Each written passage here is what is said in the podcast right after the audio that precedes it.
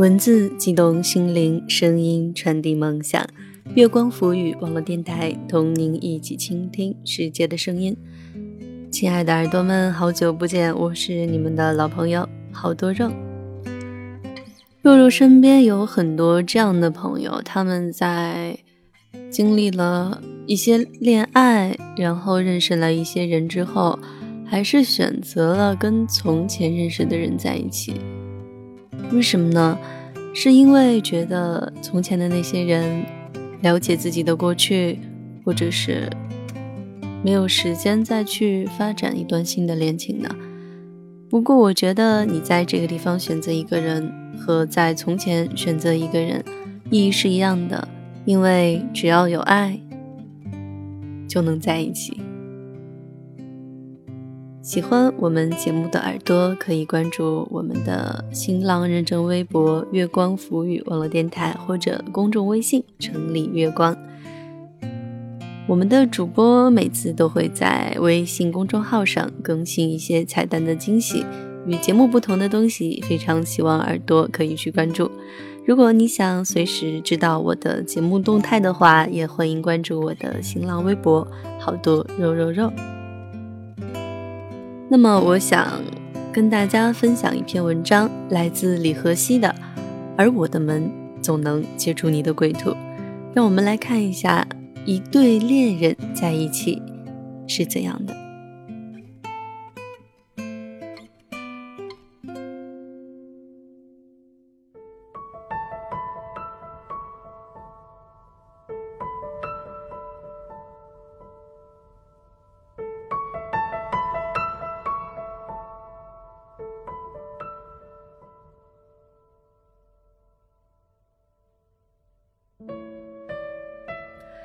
那天看微博上有人说，高中时候爱上的那个人是此生最爱的人，好多人点赞，也好多人不认可。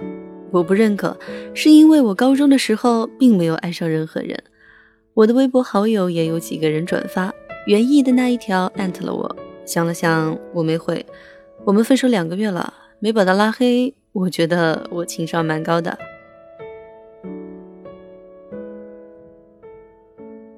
我高中的时候没有爱上谁，却讨厌过几个人，比如喜欢和女生谈话并摸女生头发的政治老师，总是吓唬我们分分钟记大过的教导主任，比如袁毅。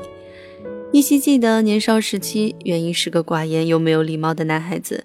他坐在我的前排不远处，总是坐得笔直，十分下苦功学习，但成绩一般。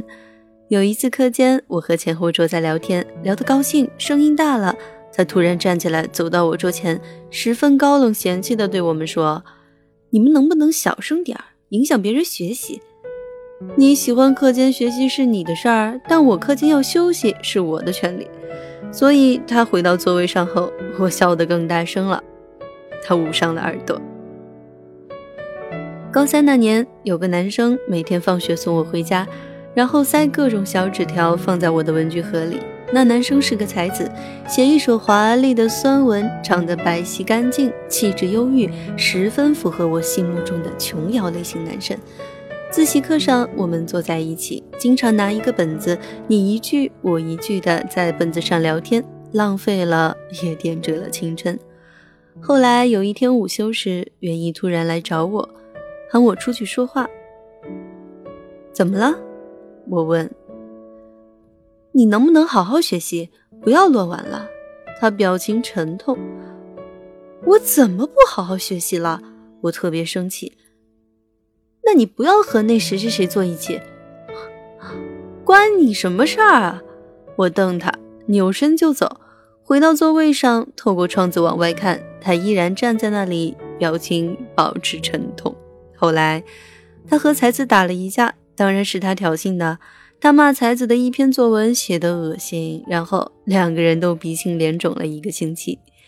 高考结束后，我们聚会狂欢，在一家 KTV 里唱歌，才子邀请我一起唱《明明白白我的心》，原意拿着话筒就是不松手，我抢不过来，气得骂他：“你以为别人都是你妈呀？全都惯着你！”他呆了一呆，扔下话筒出了门，再没有回来。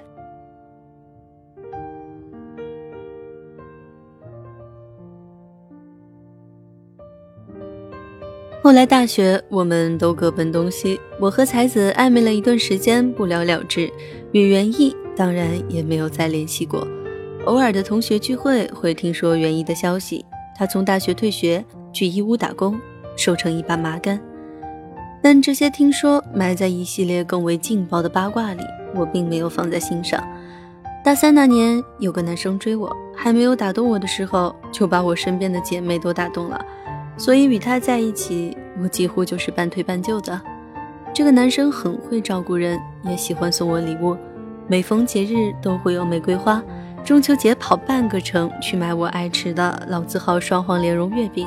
我们在一起了一年多，不是没有暖心回忆，但也有很多问题。大四那年，我提了分手，他不同意，每天短信轰炸，夜半铃声，班级聚会的时候，他也坐着。坐在一群人中间，一边插科打诨，一边目不转睛地盯着我。一段时间之后，我觉得自己快要变成神经病。学分修完，课业完结，我申请到广州一家香水公司的实习机会，领包走人。后来电话里谈分手，态度坚决，老死不相往来。那好吧，他说，这段时间我在你身上花的钱。你得还给我。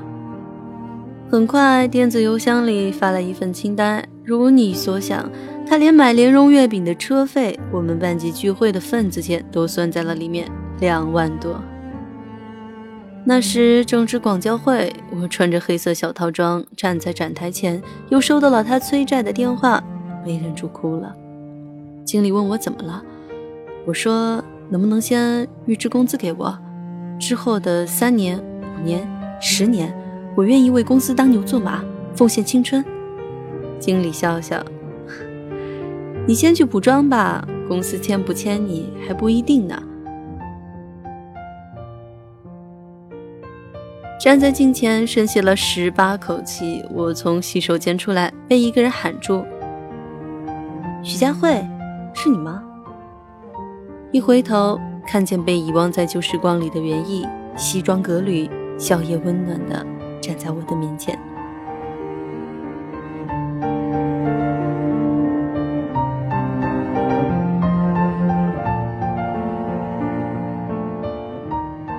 这个我曾经讨厌过的熟人，让我在举目无亲的大都市里感觉类似亲人，所以，我刚擦干净的脸，立刻又被眼泪淹没了。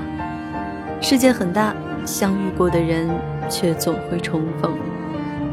原意来广州参加广交会，时间是个奇迹，会优待内心坚定的吃苦人。曾经那个成绩一般、性格很差的男孩，现在似乎脱胎换骨。他大一就退学去了义乌打工，之后开外贸公司，找厂家代工做中东地区的大袍子，说一口流利但不标准的阿拉伯语，熬过了因为压力而消瘦到骷髅模样的第一年。从开始讲生意时唯唯诺诺，到现在的。强势坚守，彻底展现了一个创业者的艰辛血泪史。在听完我的哭诉后，他说：“来我的公司当牛做马吧，我预支你工资。”那一瞬间，我第一次体会到破涕为笑的意思，于是就那么定了。实习结束后，我回到学校，深居简出。一方面是怕与前男友狭路相逢，一方面是已经不需要跑招聘会投简历。内心已经有了归属感，现在想想，那归属感还是会嘴角上扬。原因每天给我打电话，声音高冷，十足债主姿态，像是怕我负债跑路。宿舍的姑娘问我，谁每天那么钱多的打电话，却不在网上聊天？原因不会在网上聊天，我们初涉网络就被吸引的 QQ 游戏，还有各种社交网，对于他来说完全一窍不通。是啊。他哪有过什么闲暇时间，一直都在咬牙跑在路上，所以，在我们找工作的时候，他已经是老板了。毕业后，拉着行李箱站在义乌火车站前的那个刹那，我分外清醒的知道，自己并不只是在奔赴一份工作，还有爱情。你朝目的地走的时候，目的地也在朝你靠近。人潮人海中，那个人离我越来越近。不理会我已经伸出的手，而是一把把我抱了过去。后来我才知道，原因是十分霸道的。就算我们关系还没有挑明的时候，在公司里，他对我也是想抱就抱过来了。我问过公司的老员工，这些年来袁一有没有过女朋友？老员工摇摇头说：“他性格那么坏，女孩子啊都不敢跟他说话。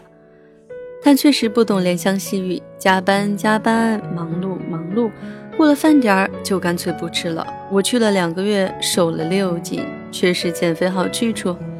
他性格暴躁，谁做错了事情一定会大声骂人，但他从来不拖欠工资，就算最困难的时候卖车也没有少过员工的一毛钱。当然，他也骂我，我做完全不熟悉的财务工作，难免会有疏漏。他总是气急败坏的一通骂，无非是你怎么这么笨。脑子是不是都和那个算车费的前男友在一起时用完了？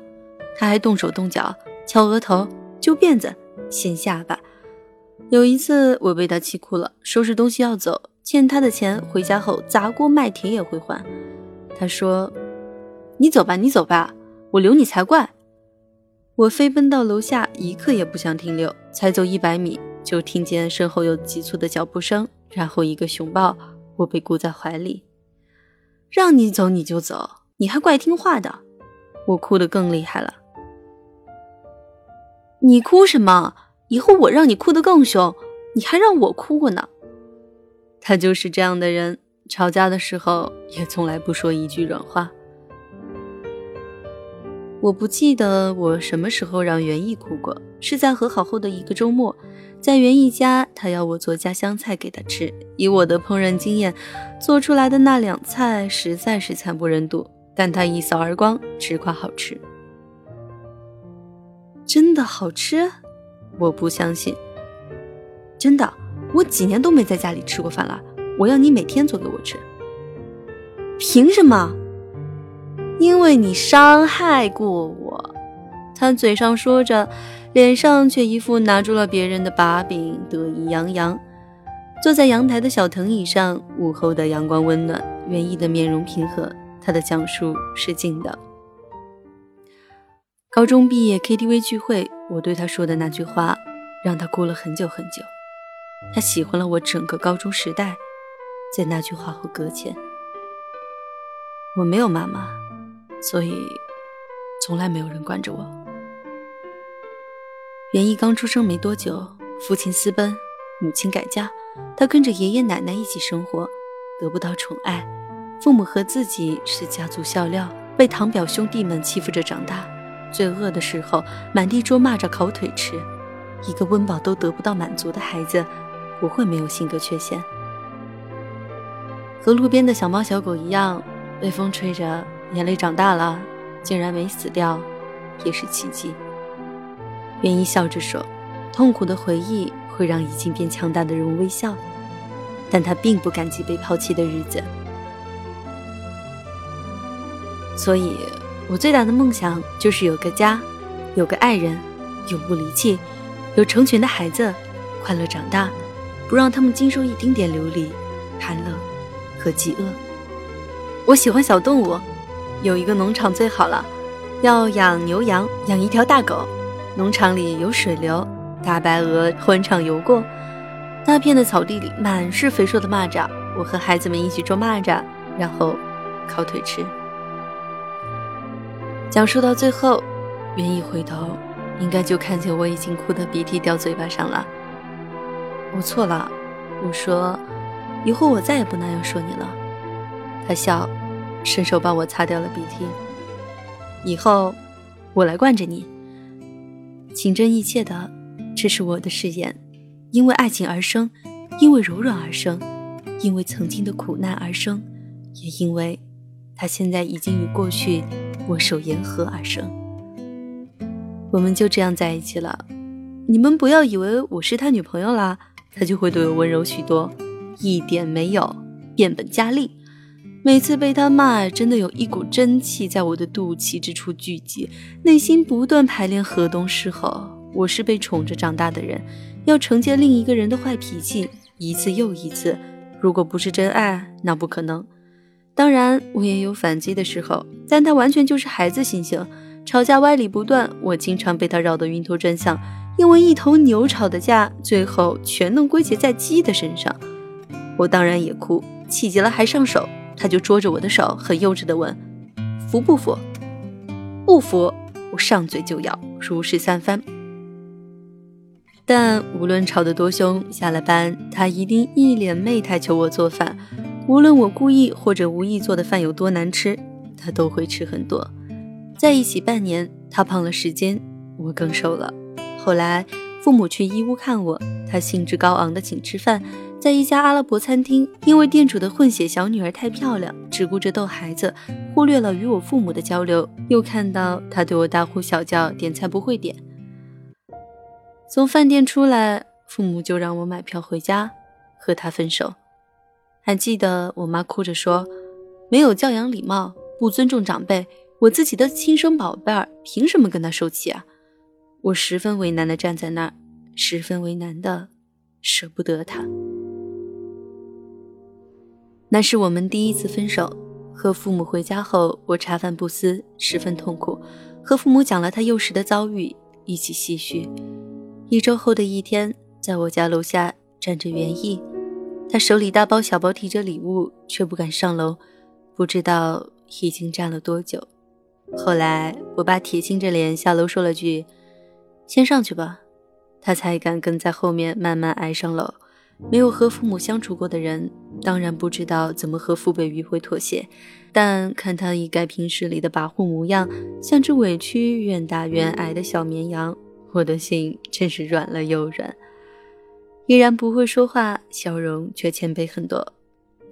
表白和承诺一句也没说出来，送他下楼，在楼下他才说：“以后我们结婚了，我就有家有父母了，你可别和你爸妈吵架，他们多疼你啊。”妈妈下楼倒垃圾，刚好听到，回去就说服了我爸。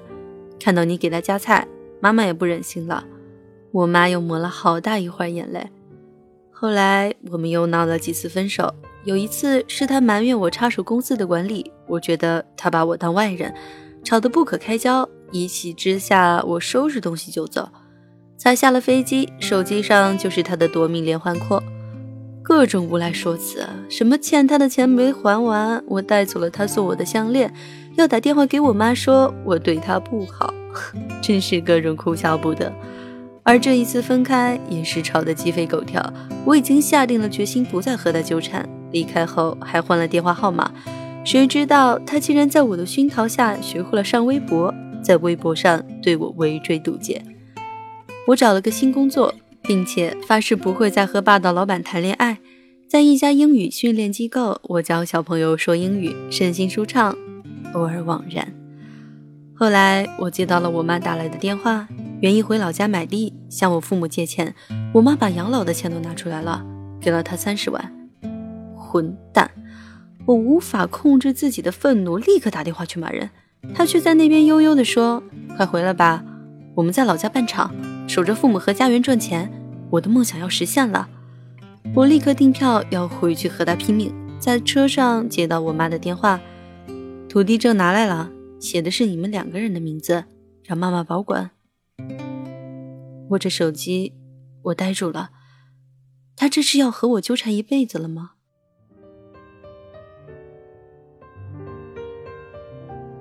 飞奔着跑向他埋在郊区的那块地，发现已经在动工，而园艺正在狼藉的土堆里挖得热火朝天。你干什么啊？挖沟？挖沟干嘛啊？不是建厂房吗？挖沟才有水流啊！我们还要养大白鹅呢。牛、羊、大狗、水流、大白鹅、大片草地，和孩子们弯腰捉肥硕的蚂蚱。他要工厂也有农场的样子。快下来呀！他在沟里伸开怀抱，手掌泥泞。不去，好脏！我嫌弃的转身，他却一把拽下了我。熊抱中，他十分得意。小样儿，还收拾不了你了！我使劲捶他，从很重很重到很轻很轻。天高云阔，我看着天，感受它的温度，有点想哭，有点想笑。有点无奈，也有点认命，一句偶得的诗，十分应景的钻进脑海。若你专制，我便依顺；当我喜欢楼时，你就喜欢路，而我的门，总能接住你的归途。